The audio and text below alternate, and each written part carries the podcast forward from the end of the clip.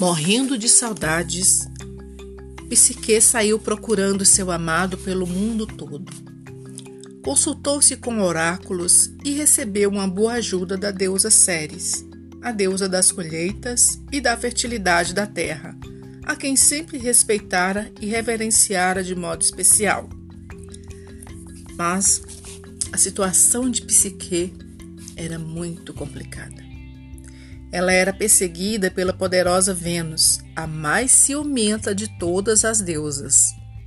Diante disso, Ceres aconselhou que ela se dirigisse diretamente à deusa do amor para expor seu sofrimento, colocar-se humildemente em suas mãos e pedir clemência.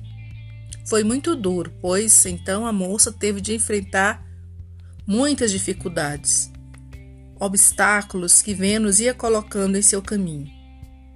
A primeira prova foi separar uma montanha de grãos de cereais de tipos diferentes, com apenas uma noite de prazo. Tarefa impossível.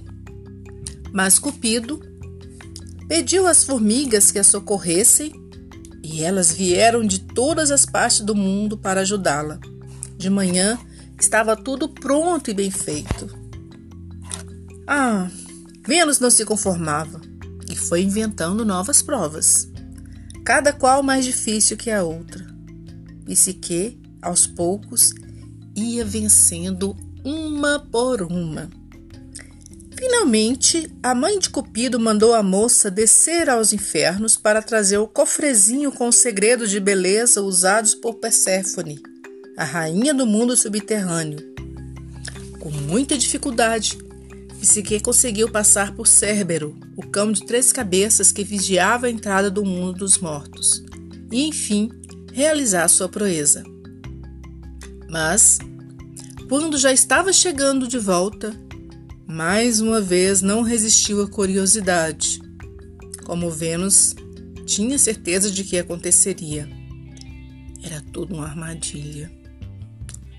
Na caixinha dos tesouros de Perséfone não havia joias nem cosméticos. Seu segredo de beleza era outro. O nome Psique significa alma em grego. E entre as muitas coisas diferentes que essa lenda nos revela sobre a alma, está a ideia de que para ela a curiosidade é irresistível e a necessidade de investigar o desconhecido a faz correr os maiores riscos. Assim aconteceu de novo. Psique abriu a caixinha para olhar o que havia lá dentro. O que havia dentro da caixinha? Bem, havia um sono pesado, invencível e total, parecido com a morte. Esse sono derrubou e dominou Psique. De longe, vendo tudo, Cupido ficou desesperado. Percebeu que tinha que ajudar a sua amada mesmo sem ter recursos para enfrentar sua própria mãe. Então, pediu socorro a Zeus, o Deus Supremo, que ficou com pena dele e fez Psique sair do seu sono, trazendo-a para o Olimpo. E foi assim que Psique pôde se tornar imortal e viver com Cupido. Os dois se casaram e tiveram uma filha, a quem deram o nome de Volúpia, ou Prazer. Habitantes eternos do Olimpo, Eros e Psique, corpo e alma, viveram então unidos num amor sem fim.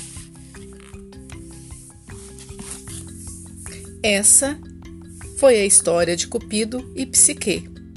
Até a próxima, pessoal!